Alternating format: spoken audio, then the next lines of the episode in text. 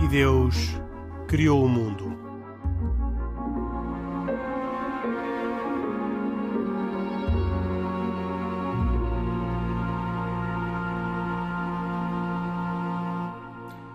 Boa noite, bem-vindos.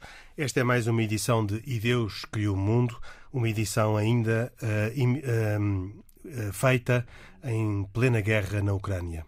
Continuamos uh, com a invasão da Rússia à Ucrânia e por isso o tema dos refugiados é um tema particularmente atual e que vai ser o objeto do nosso programa de hoje. Temos por isso um convidado especial, André Costa Jorge, é diretor-geral do Serviço Jesuíta aos Refugiados, com a sigla JRS, e ao mesmo tempo é o coordenador da Plataforma de Apoio aos Refugiados, uma rede de instituições que operam em Portugal e que se preocupam de uma forma particular com uh, os refugiados. Neste momento, uh, diria que uh, o André Costa Jorge e a JRS estão com todos os seus focos virados para a crise humanitária decorrente da invasão russa da Ucrânia. E por isso vamos conversar com ele, comigo, Henrique Mota, como sempre, o Pedro Gil e o Isaac Assor, num programa que tem autoria e produção de Carlos Quevedo e cuidados técnicos de João Carrasco. André Costa Jorge, muito obrigado por ter aceito este convite para uma conversa a três, em que não sou só eu a pôr perguntas, vamos conversando e pondo perguntas todos uh, para tornarmos este programa vivo, mas ao mesmo tempo esclarecedor.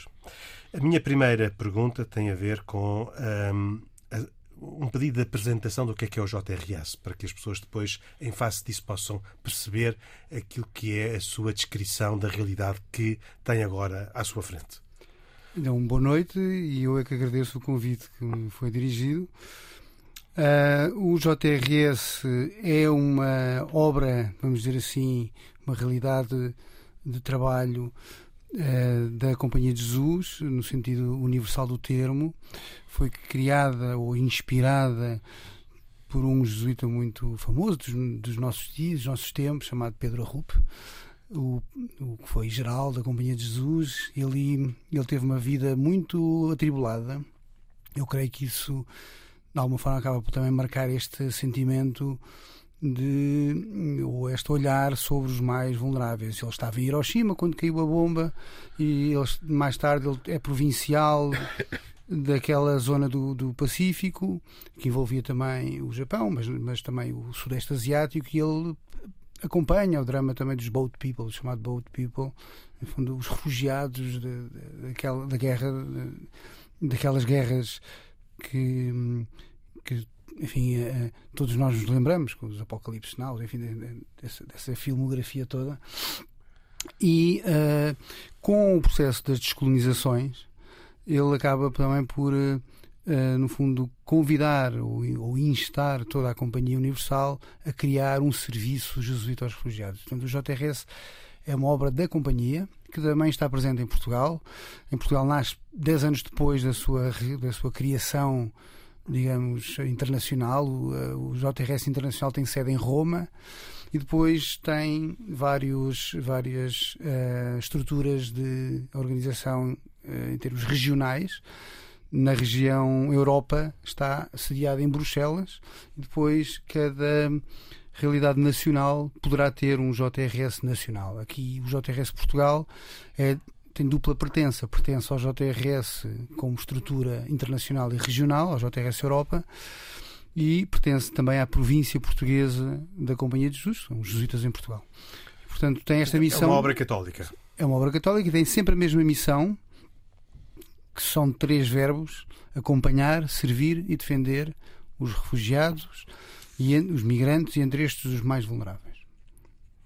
Uh, neste momento, quem são as pessoas que estão debaixo dos seus olhos, quem são aqueles para quem estes, três verbos se dirigem de forma prioritária? Hoje eh, nós estamos naturalmente eh, a olhar e a trabalhar de forma muito intensa hum, para o acolhimento de de refugiados da Ucrânia, mas estamos também, e simultaneamente, acompanhar cerca de 300 refugiados uh, afegãos, que estão sob nossa responsabilidade aqui em Portugal.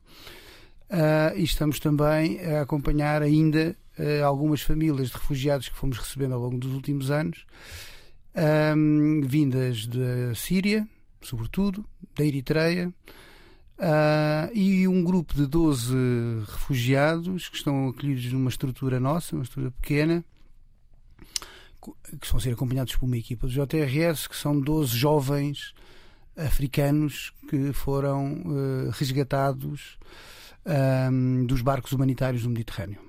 Portanto, a, a, pergunta é: estamos a olhar para, o, para, a situação dos refugiados da Ucrânia? Sim, estamos. E estamos a fazê-lo em articulação com a rede PAR e com um conjunto de outras uh, instituições, também com a Câmara de Lisboa, aqui porque estamos com uma sede aqui em Lisboa, mas também no Porto, onde temos uma equipa e com, e com os parceiros do Porto. Mas esta, esta, uh, esta guerra na Ucrânia apanhou-nos um pouco com as mãos cheias, porque tínhamos acabado de receber um grupo de 12 jovens uh, africanos, da Nigéria, Costa de Marfim e outros lugares, uh, tanto que, e que estavam e que foram resgatados do, do, do oceano do, do, mar Mediterrâneo e estavam em, em Itália e ao abrigo destes acordos de distribuição e cooperação que Portugal tem com estes países, uh, nós acolhemos e ficamos responsáveis por, pelo, pelo acolhimento de emergência e o acompanhamento no sentido da autonomização destas pessoas. E estávamos também uh, uh, com as mãos também muito cheias, uh, com um grupo de 300 refugiados que, cujo, que vieram em vários grupos. O primeiro grupo veio ainda ainda do, do grupo dos, de alguns destes afegãos que colaboraram com os militares portugueses no Afeganistão e que vieram na primeira leva.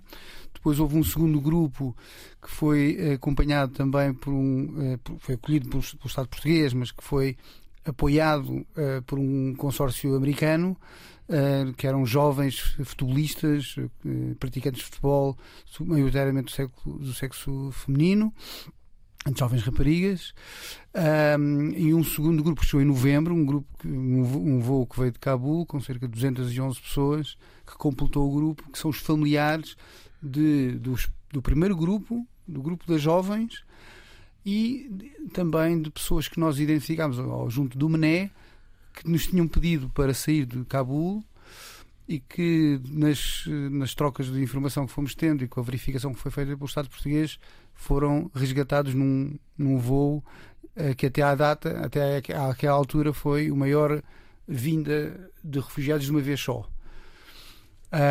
e portanto estávamos com este trabalho todo em 300 e tal, uh, quando acontece esta, esta, esta guerra na, no, no, na Ucrânia. E, e, claro, temos que nos desdobrar mais uma vez, porque, porque mesmo que não quiséssemos, não podemos fechar a porta a dizer que estamos, estamos, estamos cheios. Estamos cheios. E, portanto, uh, tivemos que fazer um esforço de uh, redistribuir a equipa, aumentar até a equipa um pouco dar formação rápida à, parte da equipa que não, que não, da nova, que não tinha tanta formação, e começarmos a trabalhar no acolhimento de, de, destes refugiados. Ao mesmo tempo, alguns grupos de cidadãos, também ligados aos jesuítas, pediram-nos para os apoiar em missões de, de, de, ida à Polónia, concretamente para trazer refugiados, e no momento em que estamos a falar, uh, há, uma, há uma caravana que irá trazer 150 refugiados, sobretudo mulheres e crianças, uh, da Polónia uh, e que chegarão a Portugal no final da semana. O que é que lhe falta mais neste momento? Uh, mais humanos ou dinheiro? As, as duas coisas. eu creio que os meios humanos. diria que, felizmente, no caso da população ucraniana, tem havido uma grande disponibilidade da sociedade em geral para o acolhimento destas pessoas. Enfim, muito se poderia dizer sobre isto, até por em comparação com, um, digamos, eh, não diria insensibilidade, mas a menos, a menor predisposição para o acolhimento de pessoas uh, do Afeganistão ou até antes, uh, quando acolhemos muita gente da Síria e de outras paragens. De facto, uh, Isso nós. tem a ver com serem europeus e serem Eu creio que Caucasianos? sim. Eu creio que sim, muito honestamente. Poderemos. Uh, poderá daí inferir-se que, que, que, há aqui um preconceito em relação a outros. Talvez. Eu, eu, eu tenho pensado muito e muito seriamente naquilo que foi feito em 2015 pela Europa, quando cerca de, a, um, a cerca de um milhão e pouco de refugiados sírios, sobretudo vindos da guerra da Síria, atravessaram, arriscaram a vida para chegar da Turquia à Grécia, para chegar à Europa. Um, eh, as, eh, as, fronteiras que se foram fechando conforme as pessoas iam subindo até ao norte da Europa. Uh, as cargas policiais na Hungria, na Eslováquia sobre estes refugiados e o confinamento, que boa parte que ainda hoje existe campos de refugiados na Grécia, em, em, nas ilhas gregas e no norte da Grécia, campos de refugiados onde as pessoas estão há anos confinadas num espaço fechado um, e sobre eles caiu uma espécie de uh, sentimento de ameaça uh, sobre aquelas pessoas. E chamámos a tudo isto crise de refugiados 2015, que, como sabemos, criou uma tensão muito forte e uma separação dentro da Europa. O, criou-se claramente dois grupos, ou até três, mas dois grupos. Um grupo de países que apoiava o acolhimento destas pessoas e que apoiava uma reforma no modelo de acolhimento de refugiados, e um grupo chamado Grupo de Visegrado, que incluía os países que hoje sofrem a pressão de, de migratória da Ucrânia, uh, incluía a Eslováquia, a Hungria, a Polónia, que se, que se opunham a uma política de acolhimento de refugiados e deixavam de alguma forma os países de, chamados de trânsito, como a Grécia, sozinhos a lidar com a pressão das chegadas. E portanto a vida tem destas curiosidades também, eh, dito desta maneira, que é, são justamente neste momento esses os países que estão a sofrer uma pressão sem precedentes. Uh, muito superior àquela que a Europa. São eles agora os países de trânsito. São eles agora, neste momento, os países de trânsito. E, e, e eh, nós convencionámos chamar aquilo que aconteceu em 2015, 2016, crise de refugiados. E hoje temos 4 milhões de refugiados. E não nos passa pela cabeça duas coisas. Primeiro, achar que. Eh, agora deveríamos todos fechar as fronteiras e impedir que estas pessoas se deslocassem. Não, isto não está em cima da mesa. Antes, pelo contrário, a Comissão Europeia dá uma, uma, uma orientação muito clara a todos os países de que haja procedimentos rápidos de inclusão e integração destas pessoas.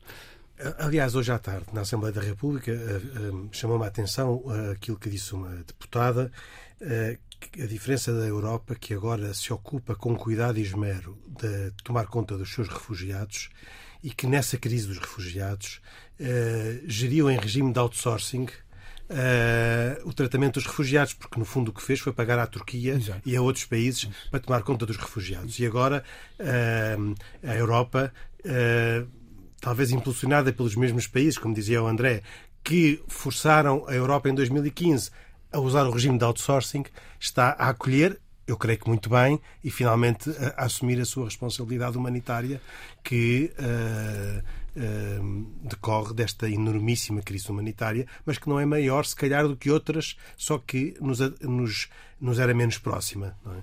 Sim, eu, eu creio que há, há boas razões para estarmos otimistas com esta experiência, no meio desta, deste caos todo enfim, há este princípio inaciano de ver Deus em todas as coisas e quando a gente vê Deus, alguma, mesmo em coisas uh, aparentemente ou, uh, dramáticas, uh, tentar retirar daí alguma, alguma coisa de positivo. É? E portanto, eu creio e, acredito que, esta, que este, estes acontecimentos nos vão, nos vão fazer sair mais, mais unidos, desde logo a, União Europeia.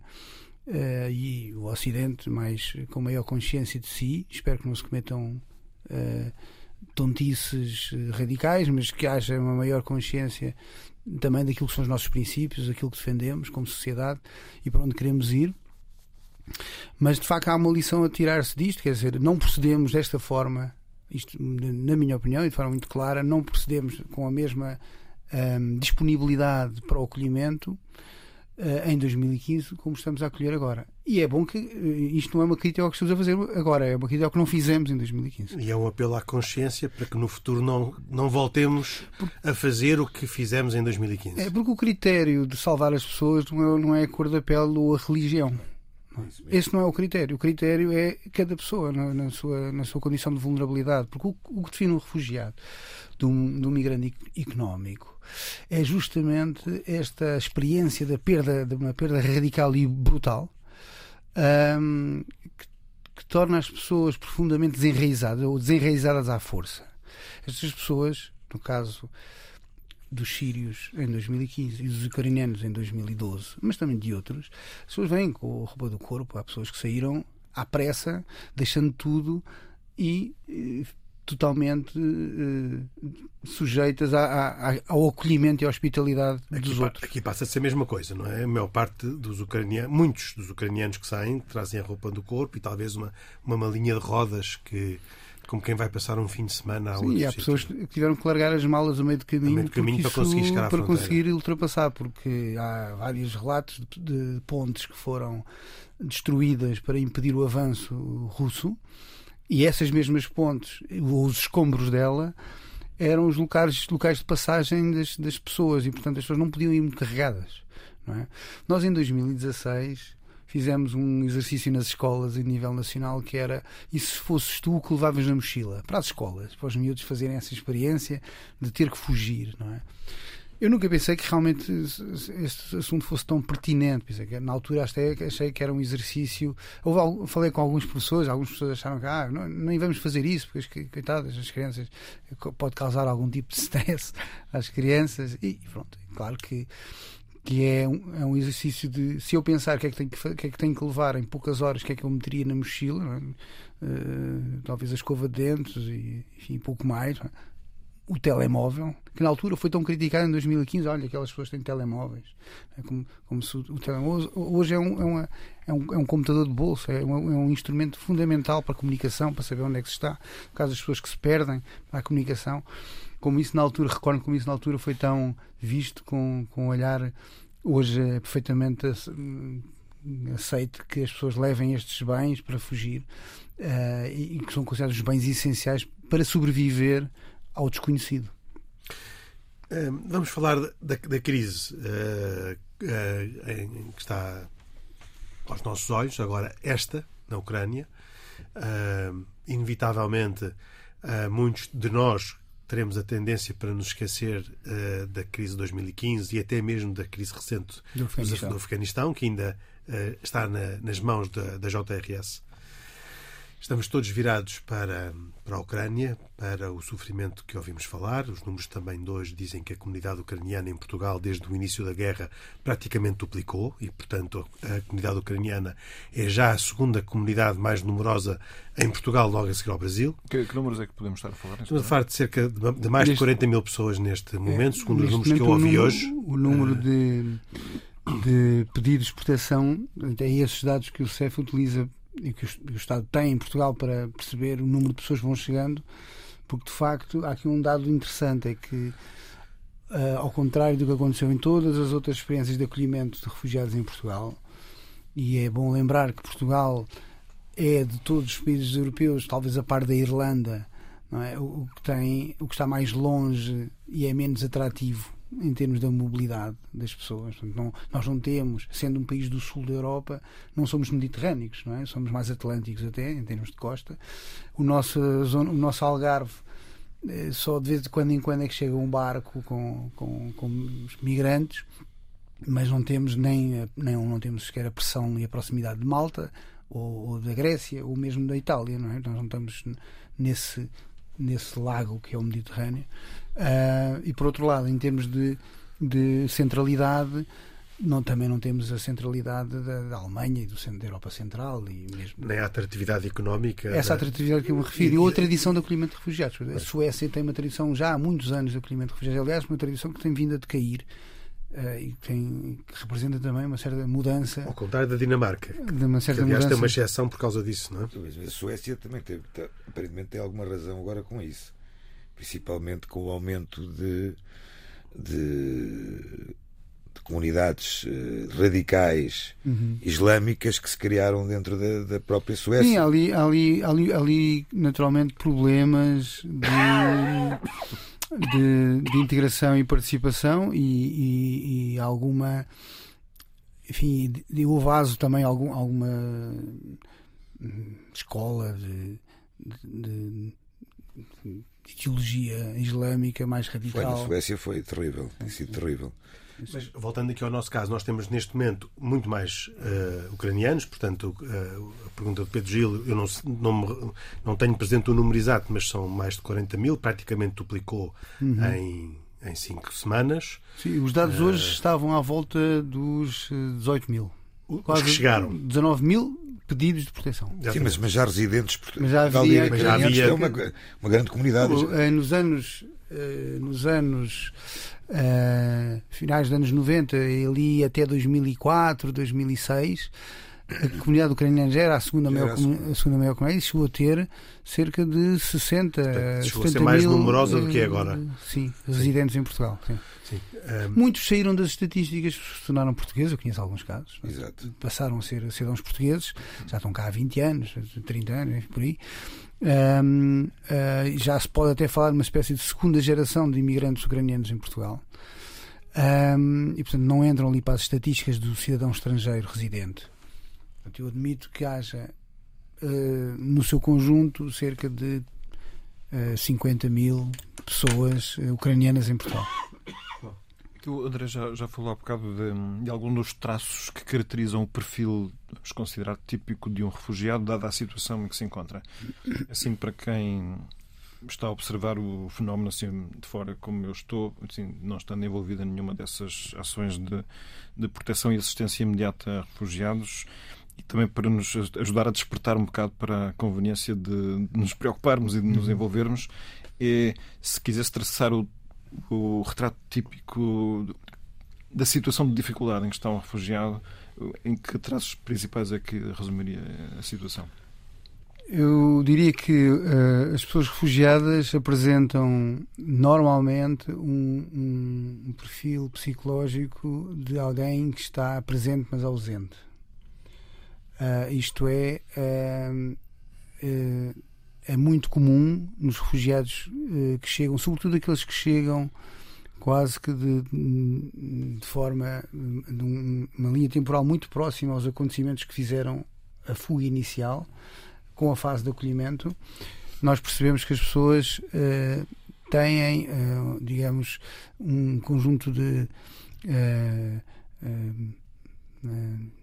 reações e atitudes de, em termos de comportamento que revelam, digamos, bastante sofrimento e não raras vezes uh, fechamento sobre si próprio, quer dizer, um, ehm, com alinhamento da realidade, com um certo alinhamento e, e sofrimento contínuo, quer dizer, uh, quando fecham a porta do quarto, as pessoas estão a, estão a chorar, têm, têm, revelam sintomas como ansiedade, alguma alguma depressão, tristeza que, e até frustração, enfim, raiva, vamos dizer assim. Revolta, não é? Uma certa revolta, exatamente, por, por aquilo que, que aconteceu. Um, estão muitas vezes continuamente a refazer os seus planos, os seus projetos de vida, quer dizer, não há uma, não há aquilo que querem fazer muda muito de forma muito frequente. Um, e um, uh, ficam muito sujeitos, também depende da maturidade das pessoas, muito sujeitos a, a, a aos contactos que outras pessoas têm, normalmente amigos e familiares, onde se possa dizer que aqui e acolá se está melhor. Comparam-se muito em termos de condições de vida. Portanto, é muito normal que os refugiados eh, comuniquem uns com os outros em redes informais em que se comparam uh, quem é que está melhor, quem, quem conseguiu melhores coisas, porque no fundo continua ali uma lógica de luta pela sobrevivência. Mas essa era por acaso a pergunta que eu lhe queria fazer, porque acho que é interessante olharmos para os números de refugiados que entraram na Polónia, estamos a falar perto de 3 milhões de refugiados, e os números de refugiados que da Polónia já saíram para outros países da Europa mais centrais, ou no nosso caso mais a sul. E eu tenho uma, há uma curiosidade, curiosidade, uma coisa interessante que eu, que eu ouvi, que no caso estou a falar dos refugiados judeus que queriam ir inicialmente para Israel, muitos, Israel recebeu bastantes, é verdade, mas há muitos que dizem que não, não querem ir para Israel. Porquê? Porque é um país caro. então uh, o nível de vida é caro. Ou seja, já sabem que ali uh, é mais difícil. Será mais difícil. Uhum. E é curioso que os números, eu não sei números, números concretos de refugiados que tenham entrado em, em Portugal nesta, nesta crise humanitária, mas parece-me um número muito pequeno. Mesmo assim os 20 mil, os perto de 20 mil que nós uh, temos agora em Portugal. Eu não acho pequeno. Será que, eles não, será que eh, a maioria destes refugiados não quererão ficar na Polónia, por exemplo? É por isso, sim. É, é isso. Por duas razões muito práticas. Voltarem rapidamente para a Ucrânia ah. quando puderem. Neste caso concreto. A, facilidade de estarem próxima do, da, da sua casa e um país também dentro. Dentro da esfera eslava. Exatamente. Que culturalmente é próxima. entre o, os, os ucranianos Dá-me ideia que os ucranianos e os polacos têm ali uma proximidade histórica. parte da, da, Ucrânia foi polaca, é? Aliás, aqueles, aquelas fronteiras andaram é, sim, lançadas há muito tempo. E eu, se me posso também permitir dar opiniões, eh, diria que muitas destas famílias que estão divididas, em que o homem tem que ficar na Ucrânia para guerrear e a mulher e os filhos é que saem, muitos destes núcleos que saíram, a, a, mulher e os filhos, querem ficar próximos da fronteira para se poderem reagrupar rapidamente. Exato, é? exato. Sim, sim. E, Isso é-nos transmitido pelas pessoas que nós encontramos é verdade que cada dia que passa e, e, que não há uma evidência de que a paz venha a acontecer no imediato, também acaba por obrigar as pessoas e as condições de vida que as pessoas têm no imediato, isto é, as pessoas saíram com muito pouco. E portanto as pessoas hum, já começam, algumas delas, a pensar uh, no, dia, no dia seguinte o que é que têm que fazer e organizar a sua vida. E eu creio que as pessoas que vieram para Portugal, em primeiro lugar, uh, são as pessoas que têm cá familiares. Uh, e em segundo lugar, um, as pessoas que uh, não tendo cá familiares uh, querem estar também, enfim, não, não têm nada muito que os prenda ou a expectativa de um regresso imediato e portanto também arriscam ir para, num sítio onde tenham possam ter um conjunto de condições de vida razoável. E portanto pode haver aqui também esse tipo esse perfil de, de, pessoas, mas eu, eu, não, eu não acredito. Enfim, Portugal fica no, no, na outra ponta da Europa, ou seja, se as pessoas tiverem que pensar como imigrantes, no sentido económico do termo, isto é, bom, para que país é que eu vou, uma vez que não estou no meu país? Eu creio que há uma série de outros países que poderão oferecer melhores linha. condições, uh, sobretudo para pessoas que tenham qualificações. É? Exato. E portanto, aí as pessoas pensarão digamos, com um sentido mais pragmático. Um, ehm, e, e, para fazer o mesmo e ganhar mais, já que estão desenraizados, poderão claro. optar por estar no Luxemburgo ou na Alemanha, ou, na Alemanha, ou no sítio qualquer. Agora, uh, dito isto, uh, a mim parece-me que uh, Portugal, neste momento, tem ótimas condições e até tem necessidade de, de acolher estas, estas pessoas. Uh, e eu creio que uh, aquilo que vou percebendo e sentindo e falando com as pessoas, há uma grande uh, motivação nacional Sim, para o acolhimento de, de, refugiados. Isso é o primeiro fator de uma boa integração destas pessoas. Mas é, essa, é, essa predisposição para acolher refugiados é verdadeiramente pela natureza humanitária ou é pelo problema demográfico português a que o, uh, levemente o André uh, aludiu? Eu creio que tudo isso está em cima da mesa. Eu acho que os empresários e os políticos, uh, os empresários querem mão de obra, aliás, 90%. Uh, dizia-me alguém responsável por uma, uma das plataformas que está a, a, mobilizar recursos para a ação solidária com os refugiados ucranianos e com a Ucrânia, dizia-me que cerca de 90% da oferta de trabalho era na construção civil. Ora, isso é um desencontro total entre o perfil de pessoas que vêm pois. e a oferta de trabalho. Na restauração, não? Na restauração também, mas eh, na hotelaria, mas como sabemos, a hotelaria ainda está. Uh, não está no, em vento em popa como estava, como estava aqui há um tempo. Vai precisar, com certeza, mas uh, também ninguém sabe neste momento o que é que acontecerá, que impacto terá esta crise também aí, mais uma vez. Portanto, nós, temos, nós estamos na porta de saída da, da, da pandemia. Esperemos, repente, esperemos, esperemos, esperemos, se não houver eh, mais uma vaga. Uh, uh, e uh, acontece isto que também baralha aqui as contas. Mas pronto, isso é outro campeonato. Mas eu admito que o setor empresarial precisa de mão de obra e mão de obra também qualificada, ou por outra, mão de obra, não é geral também. Uh, o Estado uh, e os responsáveis políticos sabem que o fator demográfico também é importante. Isto é, Portugal é Uh, neste momento um dos países mais envelhecidos do mundo e da, da Europa e do mundo sim, sim. e provavelmente será o do mais envelhecido da Europa nos próximos anos. Há uma quebra demográfica que a, a pandemia ainda acentuou mais um, e, e, de facto faz-nos falta uh, receber uh, gente que queira cá viver e, e, e renovar o saldo melhorar certo, o saldo é geracional. Uma, uma, uma, curiosidade também. Qual é o apoio financeiro, se há apoio financeiro por família que o Estado português dá a um refugiado? Neste momento, neste caso concreto, isso ainda não está definido. Aliás, isso é um dos fatores, do ponto de vista, digamos, da operação de acolhimento, diferenciadores de tudo aquilo que foi feito até hoje. Há dois aspectos que são claramente diferenciadores de tudo o que foi feito até hoje. Até hoje, todo o acolhimento de refugiados em Portugal era uh, um, coordenado uh, do ponto de vista operacional, de execução no terreno, uh, pelo Estado. Em 2015, para dar este exemplo, o que nós fizemos, na, criámos a plataforma, fomos, dissemos aos senhores ao, do governo na altura, estamos aqui, temos uma rede de instituições no país, norte a sul do país, com capacidade de acolher X refugiados na altura.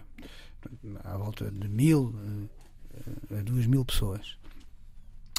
Uh, e o nosso programa é este. Temos uma, por cada instituição, lançámos o programa Par Famílias. No fundo, consistia em cada família, cada instituição disponibilizava uma casa durante dois anos e o acompanhamento para uma família e havia uma equipa que era do JRS que fazia o acompanhamento, digamos, a supervisão técnica do acompanhamento e da execução do programa de acolhimento.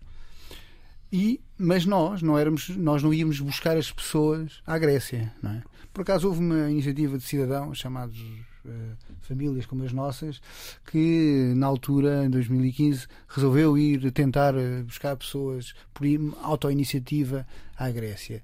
A experiência não, não foi propriamente um sucesso.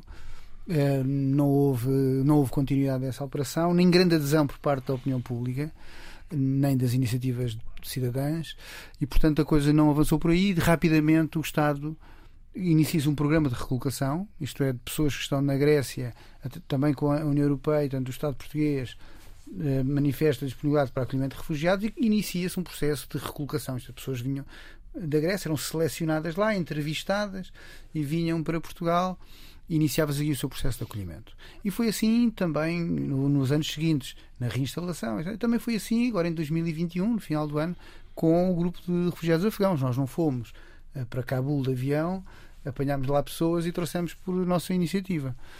Ora, isto eh, não é nada disso que está a acontecer agora. Ou seja, este é um processo normal de acolhimento de refugiados que passam a fronteira em situação de necessidade, como aconteceu com o Líbano, com as migrações sírias. Que Isso, quase... Só com a diferença, e há aqui um aspecto, é um aspecto curioso, que é a sociedade civil, de alguma maneira também, eu creio, acredito que a guerra e todo o impacto do que estava a acontecer estimulou imenso a, as iniciativas um, assentes numa, numa lógica muito emocional.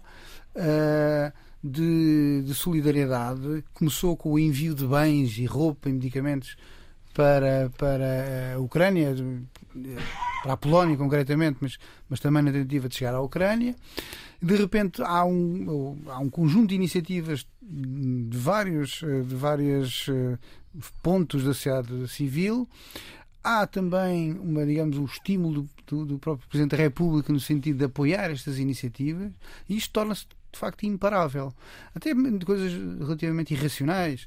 Eh, já ouvi um grupo de, de, de pessoas a, a, numa uma, uma, grande superfície a comprarem uh, sacos de cama não é? aqui em Lisboa como se não houvesse mais nenhuma superfície uh, vender sacos chamas daqui até à Polónia.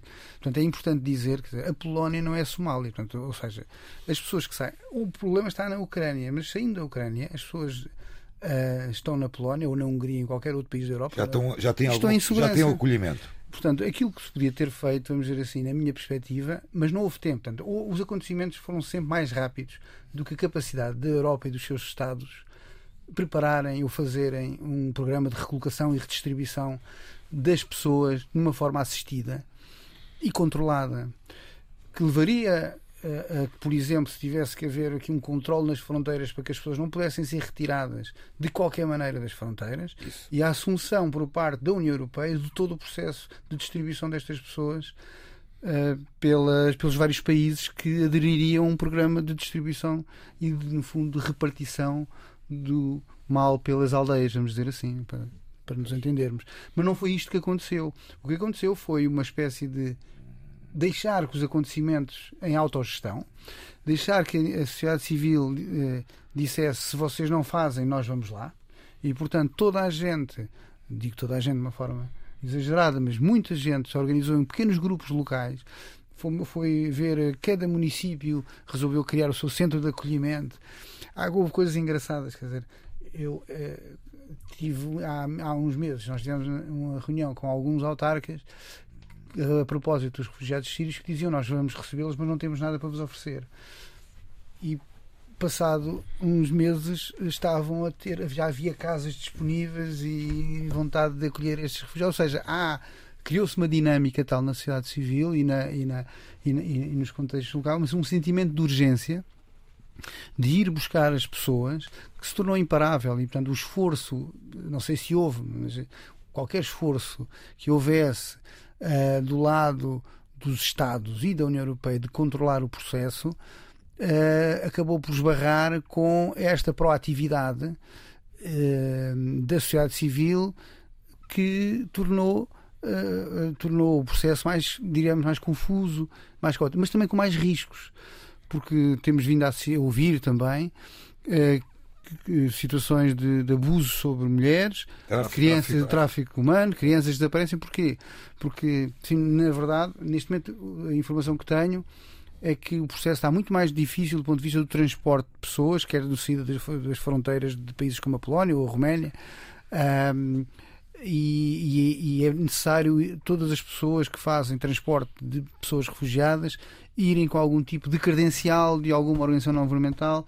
Eu próprio, nesta caravana que o JRS e a plataforma de apoio está a dar apoio técnico, assumimos essa, digamos, eh, representação em nome desta iniciativa. Uh, e isso parece-me bem que haja alguma capacidade de gerir o fluxo, porque se é verdade que boa parte desta vontade de estar com estas pessoas e de as ajudar e de ser solidários com elas, haverá também gente que vê aqui há, ah, uma é, oportunidade. Há aqui lobos que veem aqui uma oportunidade. Uma série de Pedro Gil. É, eu tenho aqui uma pergunta. Com, com já a vasta experiência que tenho de lidar com refugiados e pensando naqueles que já cá estão, é perguntar quais são as ajudas que os refugiados mais agradecem e o outro lado é quais são as ajudas que, na sua perspectiva, eles mais necessitam. Não sei se, uma, se, umas, uh, se umas sensações correspondem às outras, uh, também para ficarmos com uma ideia. A primeira dois minutos para acabar. Minutos. A primeira de todas é a hospitalidade. É? Aquilo que é mais, fica mais no coração das pessoas é a forma como acolhemos. A hospitalidade, a simpatia, digamos, a empatia no acolhimento. Uh, haver pessoas, cidadãos comuns que se interessam realmente por nós, respeitando os espaços próprios das pessoas e também, digamos, a, esfera da autonomia um, e a privacidade das pessoas, isto é o direito de chorar e de não ser incomodado, de estar em sofrimento, isso é importante que as pessoas não sejam intrusivas, mas que estejam presentes e que se preocupem. Eu creio que isso é muito, muito valorizado por qualquer uh, refugiado dos que, eu, dos, dos que eu tenho contactado. É claro, depois há, e também depende aqui da fase em que as pessoas estão. Depois, naturalmente, as pessoas preocupam-se com duas coisas: como é que eu vou viver e aonde é que eu vou viver. E, portanto, nós temos que encontrar soluções inteligentes e rápidas que permitam estas duas coisas: acesso ao, ao trabalho e, e, e, a, e, a, rendimentos que permitam a autonomia destas pessoas. E a segunda etapa, eh, ou a etapa mais importante da autonomia, é as pessoas deixarem de estar em qualquer espaço, seja um centro de acolhimento ou qualquer outro espaço similar, mas que não seja a sua casa, transitarem para a sua casa. As pessoas querem ir para uma casa onde possam estar em família, no seu ninho, uh, com o seu, e retomar ritmos uh, de privacidade uh, e de autonomia, que é aquilo que no fundo todos queremos, conduzir a nossa vida e sermos e sermos uh, uh, senhores do nosso próprio do que queremos fazer em, em liberdade. Portanto, eu diria que hospitalidade e autonomia. A autonomia passa por acesso à habitação eh, e o acesso à habitação está intimamente ligado à sustentabilidade, isto é, a pessoa ter uma, uma, um trabalho que lhes dê rendimentos para, para viver.